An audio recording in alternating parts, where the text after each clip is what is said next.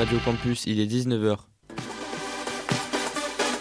L'écho des gnous, votre guide dans le monde libre. Sur Radio Campus 106.6, le libre n'est pas une jungle.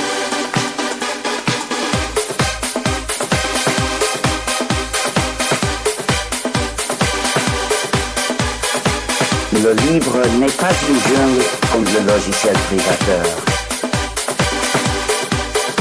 L'écho des gnous. Bonjour et bienvenue dans le 218e numéro de l'écho des gnous, l'émission qui vous explique l'informatique libre. Aujourd'hui, je suis avec Pierre de chez lui encore une fois. Bonjour Pierre. Bonjour. Enfin, mon nom de famille, c'est pas de chez lui, mais bonjour quand même. Et moi-même de chez moi, Alexandre, ce n'est pas non plus mon nom de famille de chez moi. Je crois les blagues de Pierre également. Donc nous sommes une fois de plus à distance, mais on reste proche de vous radiophoniquement en attendant la réouverture des, des studios de Radio Campus après 20h, ce qui ne devrait pas se faire avant euh, plusieurs semaines. Avant Pour la saison prochaine, pour être, Ah. pour être optimiste. Merci Pierre. On va donc présenter l'actualité des deux semaines écoulées. On va commencer, une fois n'est pas coutume, par une bonne nouvelle.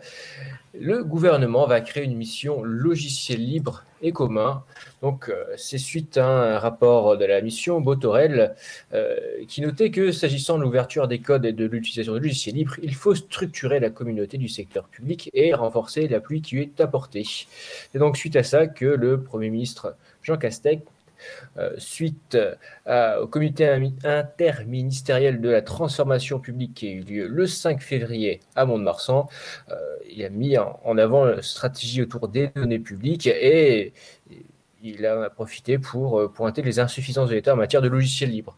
Donc, euh, il y a donc, on rappelle, hein, deux leviers à ce niveau-là. Donc, pousser à l'utilisation au maximum de logiciels libres, là où elles peuvent remplacer euh, avantageusement le logiciel propriétaire, mais également euh, apporter euh, une aide aux communautés libres publiques, enfin du secteur public, entre les communautés publiques territoriales et l'État pour le développement de logiciels uti- utiles ou services publics, hein, donc que ce soit aux hôpitaux. L'exemple euh, le plus euh, connu, c'est celui de la gendarmerie, euh, qui est passé au logiciel libre depuis quelques années déjà et qui a fait quelques développements spécifiques. Donc, c'est une, ça va dans le bon sens. Euh, L'April, quant à elle, annonce, enfin, met comme bémol que cette annonce devrait effectivement être suivie euh, de moyens humains dédiés et de ressources propres euh, pour avoir euh, tout son sens. Ouais, mais ils sont fous. Ça serait des fonctionnaires qu'on mettrait, ça va pas la tête. Enfin. J'avoue que c'est pas, c'est pas vraiment la mode. On va rester avec le gouvernement. Par contre, là, quelque chose d'un petit peu moins reluisant. Vous savez que aux États-Unis, euh, cette élection a été marquée, alors non seulement par une tentative de coup d'État d'extrême droite, mais aussi par euh, une forte poussée du vote par anticipation, alors qui était déjà une disposition légale aux États-Unis. C'est pas complètement nouveau, mais là, ça a été euh, beaucoup plus utilisé, notamment bah, le, vote par correspondance, hein, avec des boîtes aux lettres spécifiques. Le gouvernement a semble-t-il, trouvé une source d'inspiration et a essayé de refourguer en catimini le vote électronique. L'idée du gouvernement, c'est, ce serait, euh, dans, les, se- dans la semaine précédant le scrutin, installer euh, des machines à voter dans les bureaux de vote pour voter en avance. Donc ces bureaux qui seraient dépouillés en même temps que les bureaux papier. Donc on connaît la fiabilité légendaire Bah. des machines à voter. Non pas qu'on veut faire nos, qu'on veut faire les Trumpistes, hein. euh, Ah, ouais, mais euh, on, on peut faire le rappel, Alexandre. Si s'il n'y a pas fait. une urne transparente, on ne peut pas garantir la sincérité et la sécurité du, scrutin. On, on ne peut pas. C'est, vous pouvez essayer de faire un jeu de l'esprit, essayer de, de trouver une solution pour que on puisse savoir, euh, vous puissiez être certain que votre vote soit comptabilisé et n'ait pas été modifié, sans avoir une urne transparente et un processus de dépouillement transparent. Et réfléchissez, essayez de trouver une solution pour ça, à part une solution qui soit pas je fais confiance entièrement aux fabricants de la machine, aux fabricants de l'urne, aux gens qui font le dépouillement, etc. Non, Essayez et vous trouverez là, pas. Là, les arguments cette année étaient plus simples à réfuter puisque c'est pouvoir en place qui a perdu. En général, celui qui truque les élections, c'est le pouvoir en place qui a les moyens de le faire. les États-Unis ont, rappelons-le, une excuse. Hein. même avant les machines à voter, ils utilisaient quand même des dispositifs avec euh, des trouilloteuses euh, qui ont fait euh, beaucoup parler d'eux en 2000 en Floride, puisque les Américains font des, jusqu'à des dizaines d'élections en même temps. Hein. Ils votent pour leur président, ils votent pour éventuellement leur sénateur, leur représentant, le shérif, le gouverneur. Non, mais c'est un nombre d'élus aux États-Unis qui est absolument euh, démentiel, alors qu'en France, on fait une élection à la fois et que eh bien, ça marche. C'est-à-dire qu'en France, on a euh, les résultats, dire les premières estimations, on les a vers 20h et on a les résultats quasiment définitifs à 23h et le lendemain, on a les résultats définitifs quasiment. Puis, euh, il reste la validation éventuellement par les préfectures, le Conseil constitutionnel, mais on a un moyen de vote qui marche qui fait le, job, qui est fiable. Donc, Raison de plus pour le casser. Je dirais que là, la, pandémie a, bon dos pour essayer de refourguer les machines à voter. Mais le Sénat euh, s'est quand même opposé euh, très largement, d'ailleurs, hein, à 321 contre 23. Donc ça a quand même euh, oui, rencontré une, certaine opposition. C'est l'opposition au Sénat. Ils vont, se contrer. Voilà, on verra donc si euh, le gouvernement osera proposer ça devant l'Assemblée nationale. Affaire à suivre, Pierre. À suivre de près celle-là, ouais. Pierre, le langage de programmation Rust est désormais indépendant de Mozilla. Tout à fait. On en avait parlé déjà à plusieurs reprises. Donc euh, Mozilla, pour euh, améliorer le développement de Firefox et pouvoir faire des versions de Firefox plus fiables et plus rapides et plus sûres, bah, ils se sont dit, euh, bah, les langages de programmation qu'on a jusqu'à maintenant, ils sont pas suffisants, on va en faire un nouveau. Donc le Rust, ça fait quelques années maintenant qu'on en parle, qu'il est intégré dans Firefox. Et euh, bah, la fondation Mozilla, elle n'est pas en très grande forme, on va dire, euh, que ce soit... Enfin, il y, a eu, pas mal de, licenciements récemment parce que ben, financièrement, ils ont beaucoup de mal à, à joindre les deux bouts. Ils se font bien écraser sur les parts de marché par les manœuvres de Google. Et du coup, là, le, le langage de programmation Rust est désormais réunis dans une fondation indépendante de Mozilla. Et on peut même noter que euh, parmi les gens qui, euh, enfin parmi les entreprises qui contribuent à cette fondation, on note la présence de Microsoft. Alors non pas que Microsoft soit intéressé par euh, Firefox pour aider Firefox, hein, mais Microsoft s'intéresse au langage Rust pour améliorer la sécurité de Windows. Donc du coup, désormais, ce langage de programmation a une entité indépendante de Mozilla, ce qui lui assure, on va dire, une certaine, un, avenir plus serein, on va dire, loin de, des problèmes qu'il peut y avoir dans une fondation ou dans une entreprise. Plutôt une bonne nouvelle. Pour le moment, oui. Redevance copie privée. Vous savez, euh, je ne sais pas si on nous a parlé lors des précédentes émissions. Il me semble que oui, mais euh, l'État veut donc euh, imposer aux fabricants de, ou plutôt reconditionneurs de smartphones, prennent des smartphones d'occasion, euh, on va dire, qui euh, vérifient, euh, un petit contrôle qualité, effacent les données, éventuellement faisant une mise à jour du logiciel d'iOS ou de l'Android, et puis les revendent, ce qui permet. Alors, en général, ils mettent en avant l'intérêt écologique, bon, qui n'est pas complètement faux, hein, puisqu'effectivement, c'est quand même écologiquement meilleur d'acheter un smartphone d'occasion qu'un smartphone neuf, hein, ne serait-ce que pour des questions d'énergie nécessaire à la fabrication d'un smartphone, pour ce qui est également de la euh, pour ce qui est des, terres rares notamment, hein, pour ce qui est de l'extraction des mm. terres rares, euh, qui, bah, par définition, voilà, toute l'extraction des, des, matériaux nécessaires, qui est également une industrie qui est très polluante. Euh, sauf que bah, cette filière française risque d'avoir du plomb dans l'aile si la copie privée, euh, la redevance copie privée leur est imposée. Donc c'était euh, Datapax hein, qui avait fait une petite étude et qui a également interrogé euh, des euh, fabricants français ou plutôt des, acteurs français du reconditionnement de smartphones. Donc voilà, au, niveau, des chiffres, l'entreprise donc en question nous dit qu'elle fait 18,33 euros de marge euh, sur un smartphone reconditionné qui est envoyé à un client, la copie privée s'élèverait à 12 euros. Donc euh, ça, vous augmentez de 12 euros le prix de votre euh, machine, soit vous, imaginez bien que la marge est quasiment... La marge va fondre. c'est ça, c'est qu'il y en a presque plus. Bah, et, et, surtout, moi, ce que je trouve indécent, c'est que Elle a déjà été payée la taxe copie privée sur le matériel. oui, c'est- exactement. Elle a déjà c'est été c'est là où c'est indécent. Et donc, il y a effectivement en plus des risques de dumping, puisque là, on a des filières françaises. Donc, forcément, si euh, les filières françaises ne peuvent plus euh, être concurrentielles, euh, concurrentielles, concurrentielles, oui, ce sera donc des smartphones reconditionnés venus de pays qui ne sont pas sujets à la copie privée, hein, tels que bah, les pays asiatiques ou même d'autres pays d'Europe. Alors, vous me direz, oui, c'est du dumping, et l'État dira, oui, mais il faut faire quelque chose. Mais bon, on sait très bien qu'à l'heure d'Amazon, il est quand même très compliqué. On sait très bien que acheter par Internet euh, sur des sites marchands à l'étranger euh, des cartes mémoire, notamment, ça fait euh, énormément baisser le prix que si vous l'achetiez en boutique en France. Merci copie privée.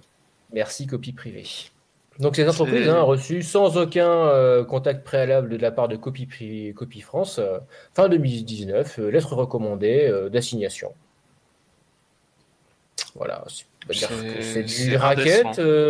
Ah, c'est du racket. J'ai envie de dire que c'est pas très loin. Bon, Pierre n'aurait pas les mêmes précautions et Ah non, non, racket, effectivement, c'est du racket, c'est du, enfin, c'est du vol, c'est, c'est, enfin, dégueulasse. la, la copie privée a déjà été payée sur ce matériel. Ça, n'a aucun sens. Qu'est-ce que tu vas refaire payer une taxe qui a déjà été payée? C'est, idiot. Autant la TVA, la taxe, c'est la TVA. Tu, payes une TVA sur le produit, oui, mais c'est un produit qui, sur enfin, la, TVA, je peux comprendre parce qu'il y a eu tout le, tout le reconditionnement, etc. Tu peux justifier du fait que bah, c'est quand même un nouveau produit qui comment dire t'as as un service t'as une valeur ajoutée donc tu peux effectivement la taxer on va en débattre mais là c'est une taxe sur le stockage et le stockage il a pas changé ils ont pas ils ont pas mis des nouvelles puces mémoire ils- Non, non, puisque c'est euh, c'est c'est c'est c'est honteux c'est pas c'est avec le même matériel. hein. Oui, oui, c'est- donc c'est honteux. Il n'y a, y a pas d'autre mot, c'est c'est c'est une grosse arnaque. J'espère que euh, l'État empêchera ça, mais ça m'étonnerait que ce soit l'esprit de nos dirigeants actuels. On revient avec des actualités sécurité et vie privée. Après un premier morceau de musique, nous allons écouter Luke Davis, Food Me. Vous écoutez les Coding Nous sur Radio Campus 106,6, campusil.com et la radio numérique terrestre. Did I fall for all your games? Or are you really just sad? Am I just another name? Baby, tell me, do you feel anything? You wear that halo on your head and you fool me, baby. When you gave me your bed, well, you fool me, baby. When your face was painted took me by surprise, and you fool me, baby.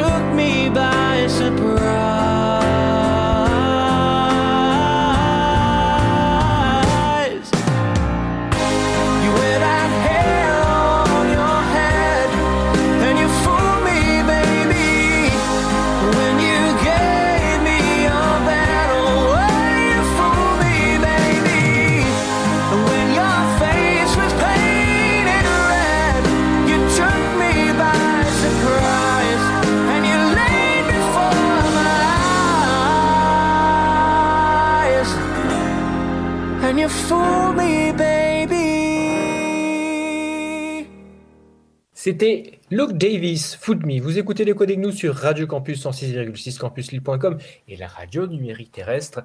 C'est la deuxième partie des actualités. Pour rebondir sur Rust, euh, Pierre vous propose l'initiative pour migrer des projets vers des langages plus sûrs que lance Google. Alors, alors, j'ai gardé les titres originaux qu'on trouve euh, sur différents sites. Faut y aller doucement quand même. Hein, c'est, on. Euh, Il y a des sites qui disaient oui, Google finance la réécriture dans, euh, dans des langages plus sûrs.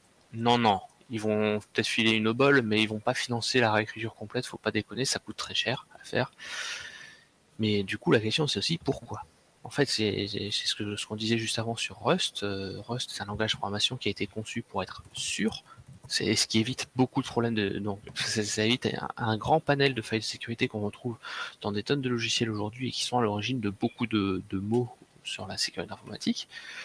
Et donc le Rust évite ça. Le problème c'est que tous les, logiciels, toutes les briques qui ont été écrites jusqu'à maintenant dans d'autres langages, bah, il faudrait en réécrire une bonne partie pour que ce soit en- pour que ce soit sûr.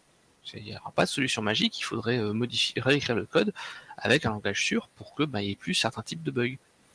Et donc on peut euh, entre guillemets applaudir Google là-dessus sur cette initiative. Par contre, moi je mets euh, déjà un premier gros bémol que j'ai déjà dit juste avant. Euh, des sites disent Google finance, attention donc, ils donnent des, récompenses, ils donnent des primes, mais rien de plus. Ils sont pas là pour euh, financer entièrement les réécritures. Et deuxième point, et là ce point-là me gêne beaucoup plus, et j'aurais en profiter un petit peu, c'est un, petit peu un coup de gueule que je voudrais faire là. Les projets que va aider Google, c'est pas n'importe quel projet. Et c'est ce qui m'inquiète. Google va aider euh, bah, des projets côté serveur, des projets côté, euh, des, projets euh, sur des applications qui tournent sur les machines des gens ou alors à la limite dans le navigateur web. Par contre, si vous essayez de travailler sur le lecteur de format propriétaire dans une suite bureautique pour essayer d'éviter les- des failles de sécurité euh, avec des fichiers vé- véreux, là par contre non, vous serez pas aidé, vous serez tout seul dans votre coin. Et c'est là un petit bémol quand même, ils ne se préoccupent que de, de, de ce qui les intéresse. Alors évidemment, on s'en doute, hein, Google c'est pas des C'est pas une œuvre philanthropique, Pierre. Non, voilà, reste c'est- une entreprise. Évidemment, j'ai jamais dit que, que c'était le cas, mais beaucoup de gens ont cette, euh, ont cette, euh, comment dire, ne font pas Cette nuance, Oui. ne font, voilà, n'ont pas cette vision, ne font pas cette nuance lorsqu'ils disent oui. Là, là, je, aller ressortir le titre qu'il y a eu sur Linux FR qui m'a beaucoup fait rire parce que c'était complètement faux. Google finance la réécriture en Rust de certains logiciels libres. Bon, il y a le certain qui était resté, mais déjà le finance, ah, pas trop, pas complètement en tout cas. Et surtout, voilà, si vous souhaitez améliorer la sécurité du, bureau, du, P- du PC sous Linux, mais de l'ordinateur de bureau en améliorant euh, les lecteurs de documents, euh, un lecteur de PDF, ce genre de choses, ça rentre pas dans le jeu là. Vous êtes tout seul. Et je trouve que faut un peu plus noter quand même cet aspect-là. Quoi. Google fait ça Mm. pour améliorer les services de Google parce qu'ils utilisent des tonnes de briques libres. Par Donc, exemple. typiquement, parmi les projets qui sont aidés par Google, on peut, on peut citer peut-être Apache. Ah, bah là, pour le coup, il cite euh, Apache effectivement sur lequel il souhaite euh, aider euh, la mise en place de. Donc Apache qui est un serveur web, qui est parmi les, les grands serveurs web utilisés euh, aujourd'hui encore.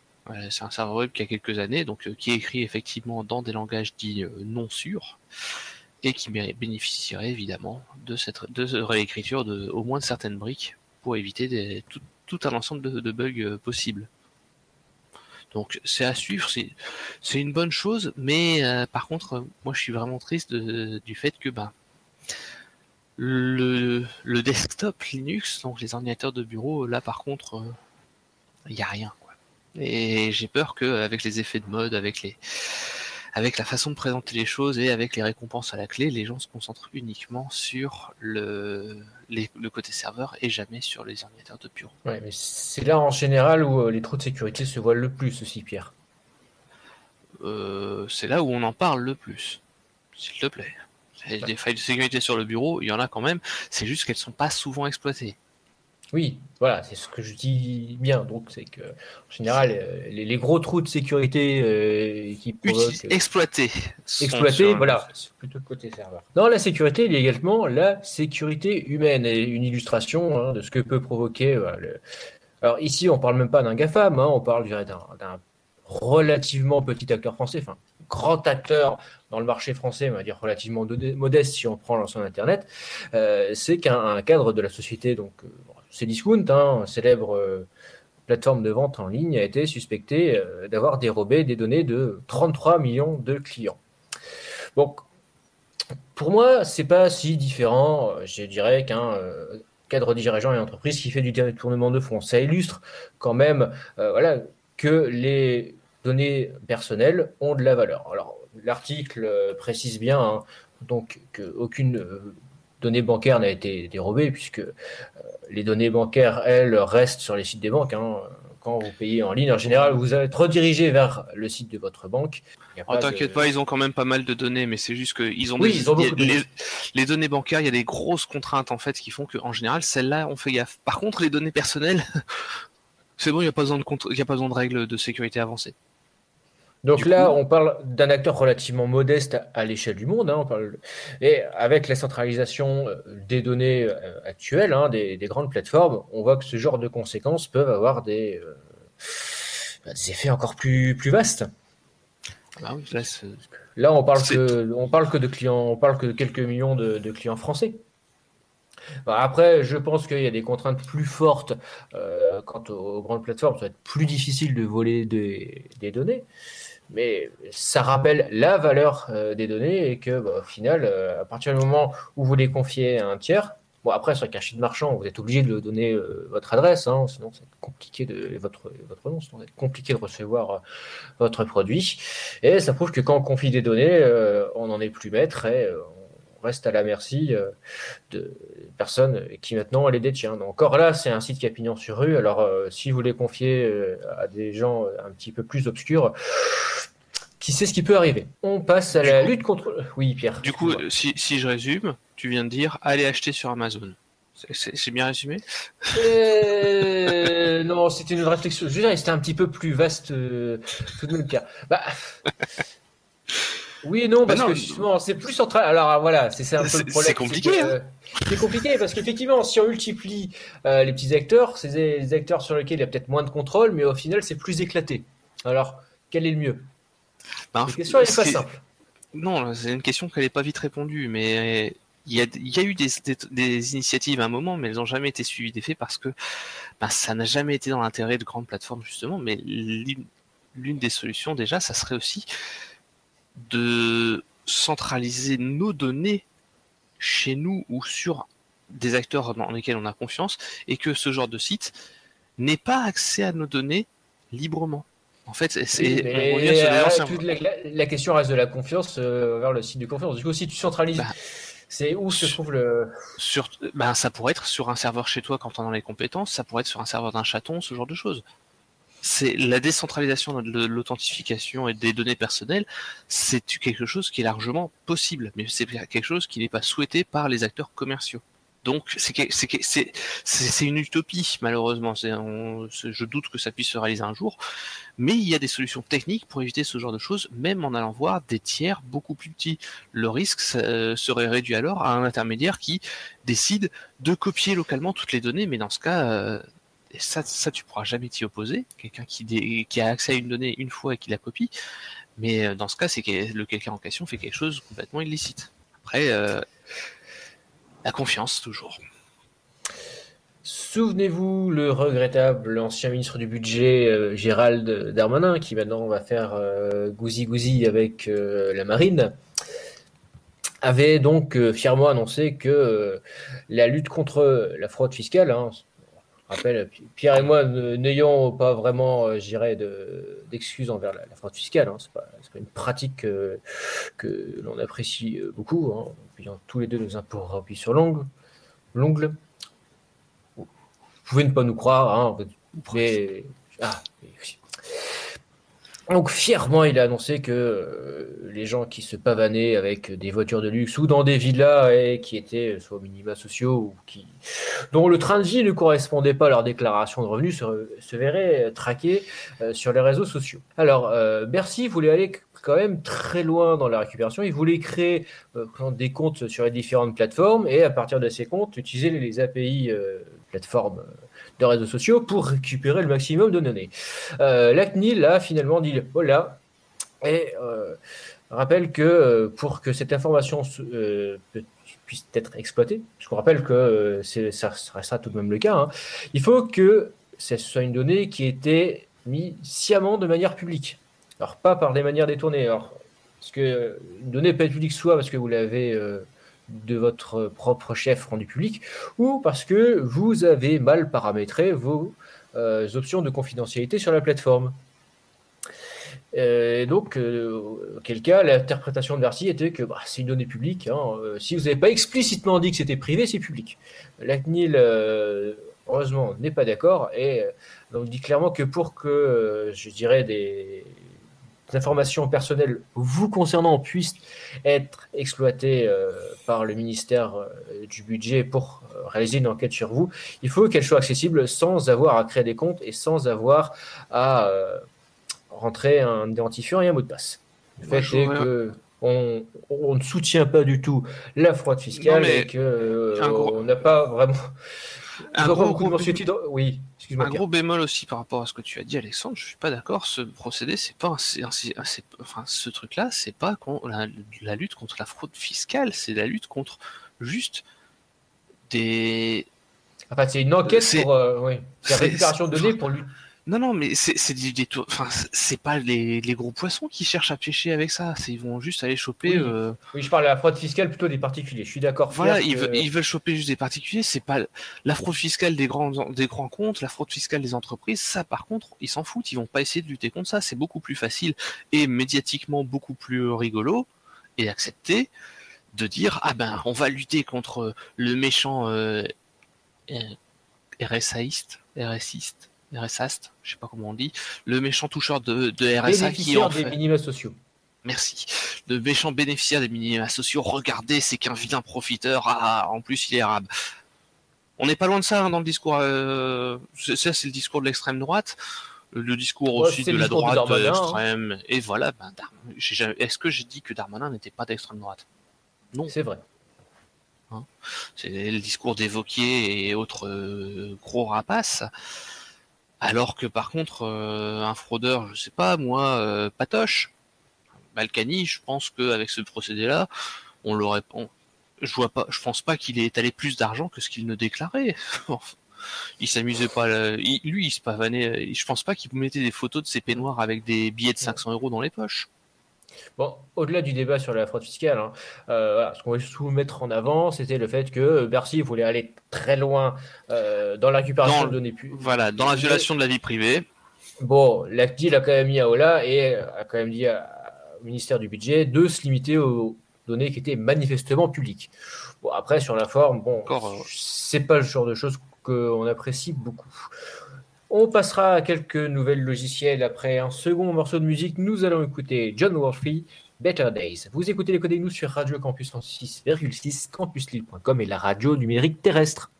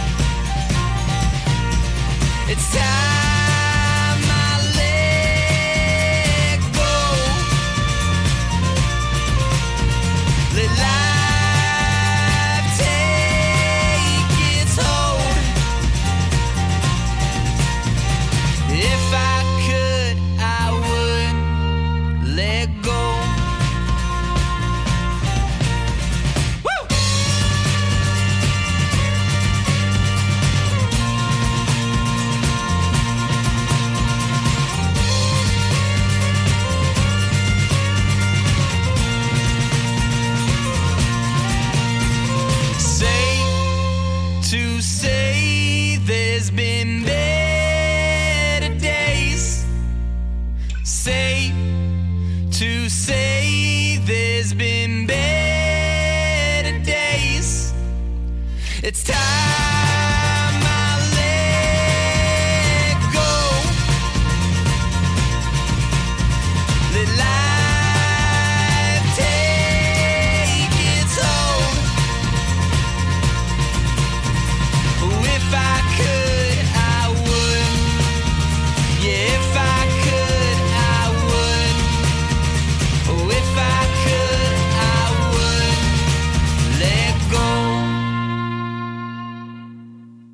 C'était John Wolfe, Better Days. Vous écoutez l'écho des gnous sur Radio Campus 106,6, la radio numérique terrestre et campusil.com. C'est l'heure des actualités logicielles. Pierre, on va commencer euh, par KDE, on va commencer par Plasma. Tout à fait. Donc, je, vais, faire un petit rappel quand même sur l'organisation de KDE parce que c'est plus aussi simple que ça n'a été. Donc, KDE, c'est un environnement de bureau pour Linux. Il y en a plusieurs. hein. Les principaux concurrents sont GNOME, XFCE. Donc, historiquement, c'était un environnement de bureau. euh, C'était l'environnement de bureau KDE. Maintenant, euh, KDE est plus, se considère plus comme une communauté qui diffuse trois briques majeures.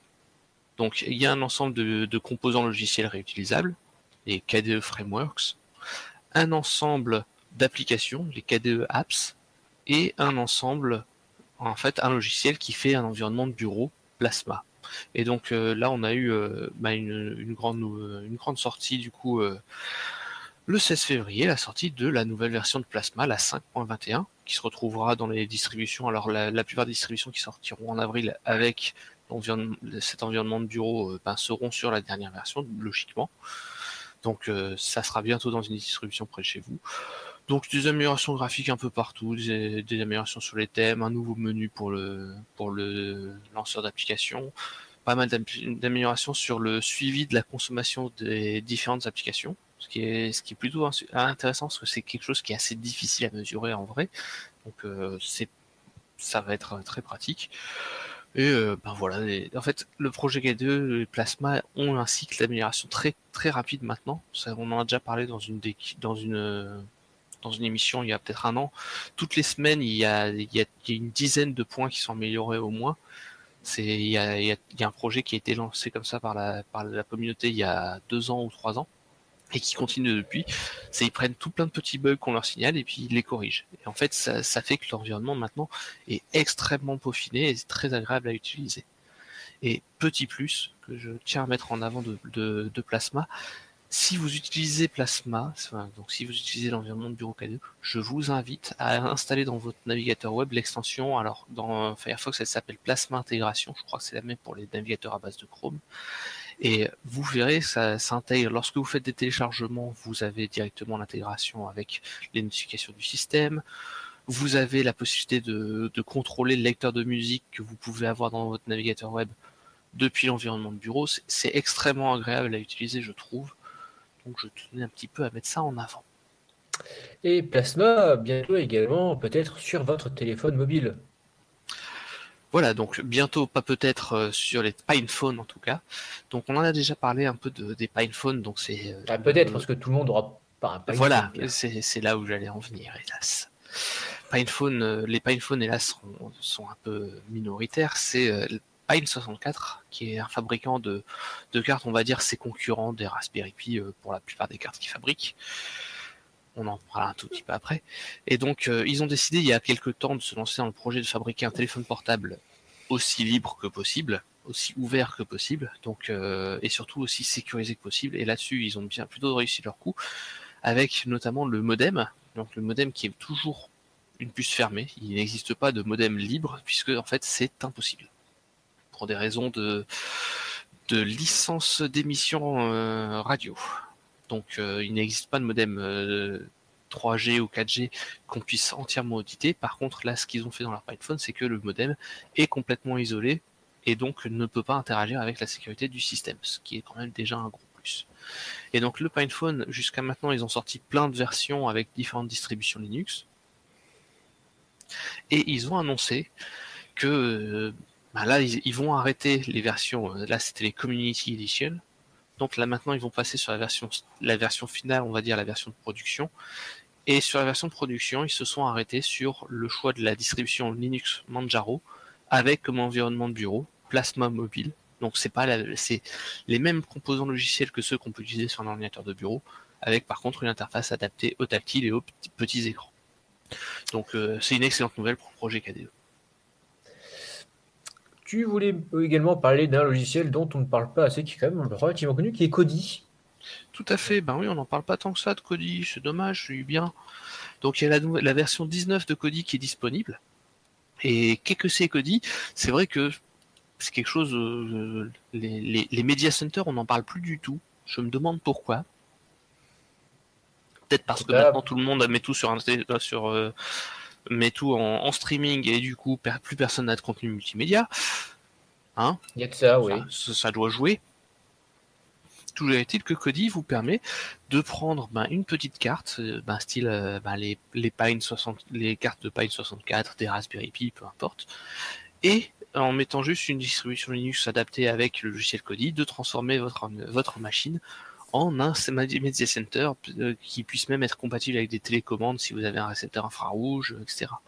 Et donc euh, ben, la nouvelle version de Kodi est sortie, euh, donc bah, tout un ensemble d'améliorations à droite à gauche, des, des améliorations sur le support de certains nouveaux formats de vidéo, euh, des améliorations sur la recherche de, des métadonnées sur euh, les fichiers, etc. On Et- va. Pardon. Et oui, c'est juste pour, c'était pour redire vraiment, j'invite à utiliser Kodi. Et on va finir par, je sais, je savais pas qu'il existait le bilan 2020 d'OpenOffice.org. Il bouge encore, Pierre. C'est ça. euh, donc euh, nécro- nécrologie, nécromancie, je sais pas encore quel terme utiliser. Euh, à l'occasion du FOSDEM, euh, la, la, fonde- enfin, OpenOffice a publié son bilan. J'avoue que j'ai mis ça plus pour me foutre de leur gueule que pour l'annoncer. Ou dé... publier son bilan ou déposer le bilan, Pierre. Non, malheureusement, ils n'ont pas encore déposé le bilan. C'est ce qui m'attriste. Donc je rappelle, OpenOffice est un zombie.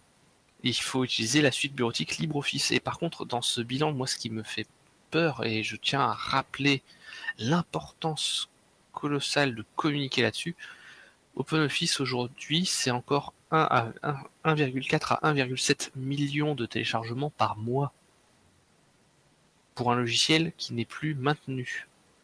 Oui, mais qui est... dont la marque est toujours connue. C'est bien le pense problème. auprès du grand public, peut-être plus connu que LibreOffice encore. Ah oui, et, et quand on voit là leur bilan sur 2020, ils ont pas sorti de la, ils ont presque rien, ils ont, ils ont rien fait. Ils ont quasi, ils ont eu quasiment aucun contributeur. Genre ils ont euh, moins d'une dizaine de personnes qui travaillent sur le code. C'est rien du tout pour un projet de la taille d'OpenOffice. Ils ne bougent pas. Il y a quasi, même, les mails, il y a quasiment peu, pas d'échange de mails. Ils sont à euh, 200-300 mails par mois sur ce genre de projet pour la communication entre les gens. C'est très peu c'est très très peu, le projet est moribond et euh, bah, il continue de dire euh, ah on a quand même besoin de plus de contributeurs au lieu de d'essayer de dire bah, on va peut-être arrêter et refusionner avec LibreOffice.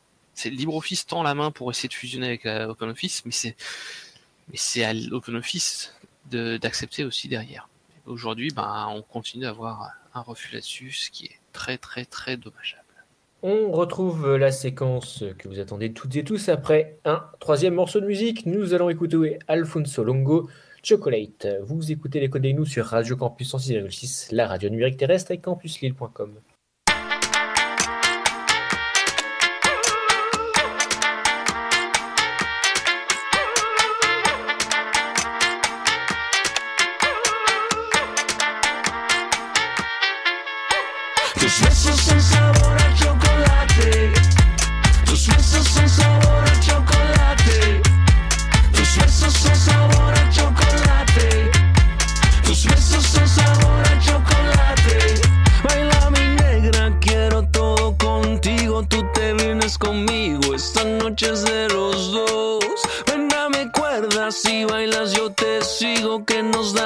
abrigo y de paso mucho amor.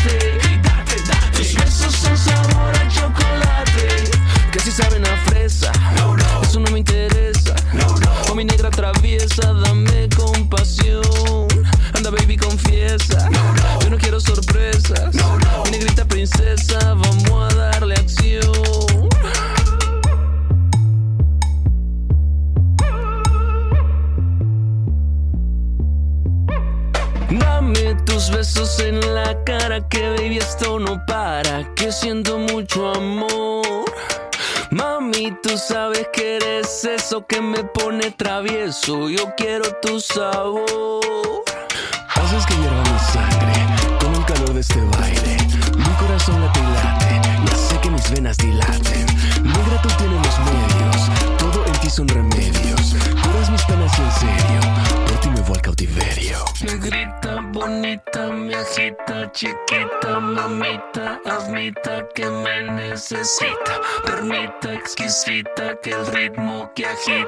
Sangre palpita y nos regale amor.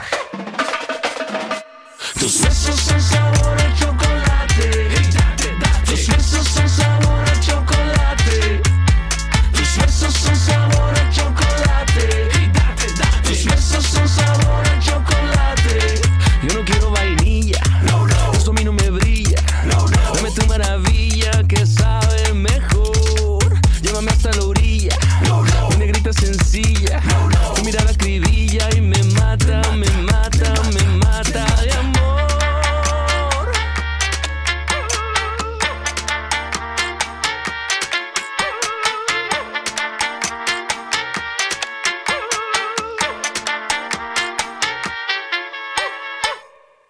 C'était Alfonso Longo, Chocolate. Vous écoutez les codes nous sur Radio Campus 106,6 campusil.com et n'oubliez pas la radio numérique terrestre pour ceux qui sont dans la région lilloise. Pouce bleu si vous la- likez. Pardon. Pouce bleu Pierre, pour liker. Abonnez-vous à notre chaîne. Ça va aller, Pierre, ça va aller. J'espère que tu. J'espère que tu vas mieux, puisque c'est l'heure de la séquence que vous attendez toutes et tous. C'est l'heure de la dégeekalisation. Et Pierre fait un voyage dans le passé. Comment les entreprises peuvent tuer des logiciels libres? Tout à fait. C'est pourquoi voyage dans le passé? Parce que ben tout simplement, je vais parler un petit peu d'expérience personnelle. Enfin, je vais parler un petit peu. Je vais parler surtout d'expérience personnelle là-dedans. Parce que j'ai contribué à plusieurs projets libres au fil des, des ans, on va dire, et j'ai quand même eu le la chance, le bonheur, le plaisir de voir différents de ces projets mourir, disparaître dans les flammes de l'enfer ou euh, juste euh, tomber dans l'oubli et souvent par le, truchement de- d'entreprises qui des fois ne voulaient même pas tuer les logiciels, ne voulaient que leur bien. C'est là où c'est là, c'est là où c'est le plus ironique, et donc je me suis dit que ça pouvait peut-être être l'occasion d'en parler un petit peu. Tout d'abord, donc juste pour reprendre un petit peu dans l'actualité récemment, on a eu un cas d'entreprise qui a tué un logiciel libre. Donc il s'agit de l'entreprise euh, du logiciel libre Elasticsearch, qui était une base de données euh, un peu spécifique. Et euh, On en a parlé la semaine dernière. tout à fait. Et l'entreprise a dit ah ben on ferme. enfin on ferme, on, on- on le, on le change de licence, on le met sous, une, sous la SSPL, qui n'est pas une licence reconnue comme respectant les principes du logiciel libre. Comment qu'ils ont fait ça? Eh ben, c'est la première arme pour tuer un logiciel libre, et c'est l'arme qui a extrêmement bien fonctionné puisque nous venons de parler d'OpenOffice qui est moribond. Qu'est-ce qui a tué OpenOffice? C'est un CLA, un Contributor License Agreement. Qu'est-ce que c'est cette bestiole? Alors c'est un document déjà qu'en France, si s'il était rédigé en français, le document, honnêtement, je sais pas s'il passerait. C'est un document qui qui vous qui fait que chaque contributeur doit signer ce document et s'engage à abandonner son copyright sur le code qu'il a envoyé au projet. Concrètement, si vous avez contribué à, euh, bah, à OpenOffice, votre code a été donné au projet OpenOffice et ne vous appartient plus, vous n'avez aucun droit dessus. Si demain OpenOffice dit on change de licence désormais, on passe en licence propriétaire, votre code devient propriétaire et c'est tout. Ce n'est pas votre code, c'est le code que vous avez donné au projet OpenOffice. À l'inverse, des projets comme LibreOffice, Linux et, et tant d'autres n'ont pas ce mécanisme. Et donc, ben, ça, ça a été en débat à plusieurs reprises. Le noyau Linux, par exemple, il y a eu des discussions, à un moment, des discussions à un moment pour changer la licence, sur- pour passer sur une autre licence libre. Les, les discussions sont, sont, ont été très vite arrêtées puisque c'est impossible de changer la licence du noyau Linux, puisque la diversité des contributeurs, effectivement. voilà, comment tu fais pour faire signer chaque contributeur pour changer sa licence, quand déjà on n'a pas forcément la trace de chaque contributeur, et qu'en plus, dans l'eau, il y en a obligatoirement une partie qui sont décédés depuis. Alors je, Comment tu fais alors, signer un mort? Je me rappelle, Pierre, que pour un projet qui n'était pas un projet logiciel, qui est le projet OpenStreetMap, il y a eu un changement de licence et euh, Tout à fait. comme euh, tous les contributeurs, euh, bon, je suis un petit contributeur, mais j'ai reçu tout de même un mail euh, me demandant si j'étais d'accord avec le changement de licence et si je ne répondais pas dans un certain délai, ma contribution serait tout simplement supprimée. Et il y a eu beaucoup de contributions supprimées à l'époque, ce qui nous a permis de repartir sur des bases plus saines à certains endroits. Ah ben, oui, on a refait des, des- il y a eu des portions à refaire. Ça a été un, grand chambardement, mais ça avait été nécessaire pour euh, pour le projet.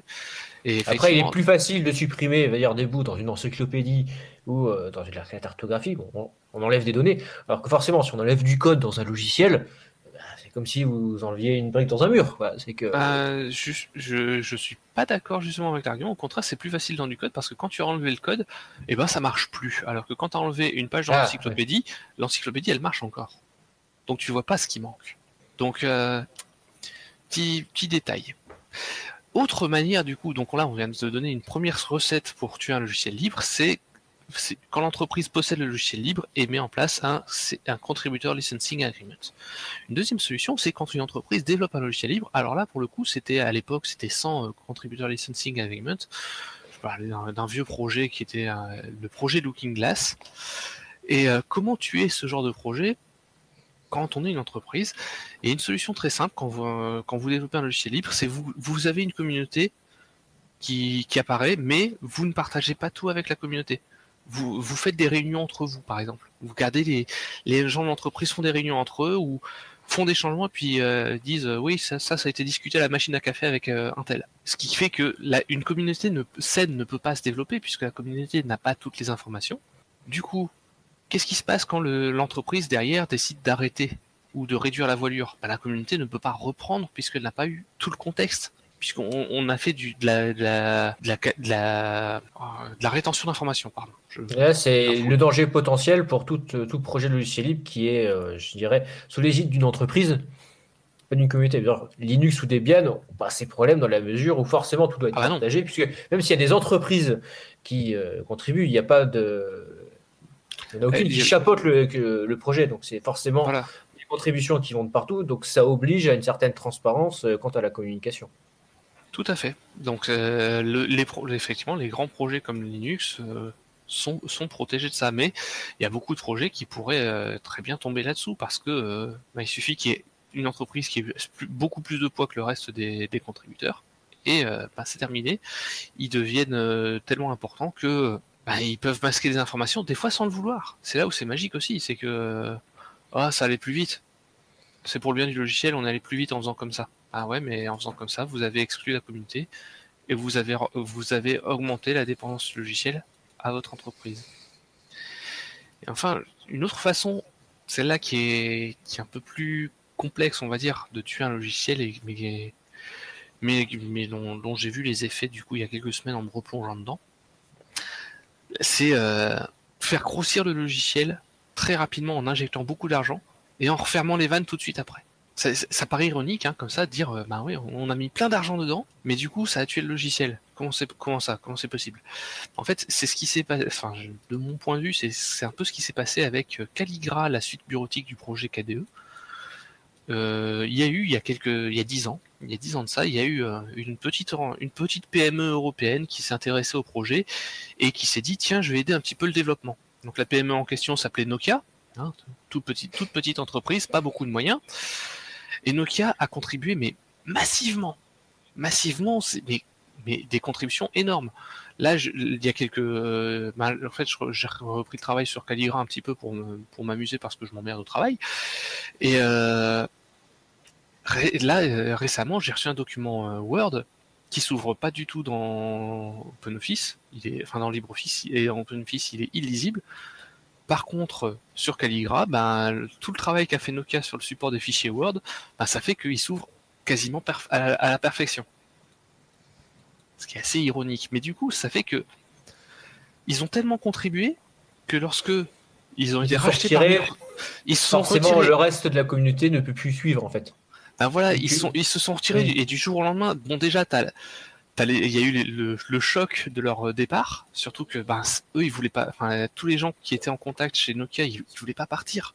Ils, étaient, tout le monde était dépité, c'était un gâchis énorme, puisque je, je rappelle l'histoire, c'était euh, Microsoft qui a pris le contrôle de Nokia à l'époque, et donc qui a, qui a décidé que ah, ce projet-là, même si ça marche, euh, on le poursuivra pas, ou ce genre de, choses de, de joyeuseté pour... euh, Tout ce qui était pouvoir- incompatible avec la stratégie commerciale de Microsoft. C'est ça. Et ça avait fait beaucoup de mal à la communauté. Et justement, ben ça, bon, déjà, ils, ils avaient, pas distribué les, an- les antidépresseurs, mais à la limite, je pense qu'ils auraient pu pour certains, parce qu'il y en a qui ont perdu leur travail euh, dans cette histoire. Et puis du coup, ben derrière, on se retrouve avec un logiciel qui a des tas de briques hyper intéressantes. C'est très intéressant, mais c'est taillé pour être géré par une équipe complexe, une équipe de 10 personnes, ce qui, ce qui était le cas à l'époque. Sauf que les 10 personnes, bah, elles sont plus là. Parce que l'entreprise, bah, elle, elle est venue, elle a filé plein de pognon, et puis elle est partie. Ah, donc tu Donc- tu laisses à la communauté un projet qui a une envergure trop importante pour être euh, Voilà, géré par euh, celle qui reste.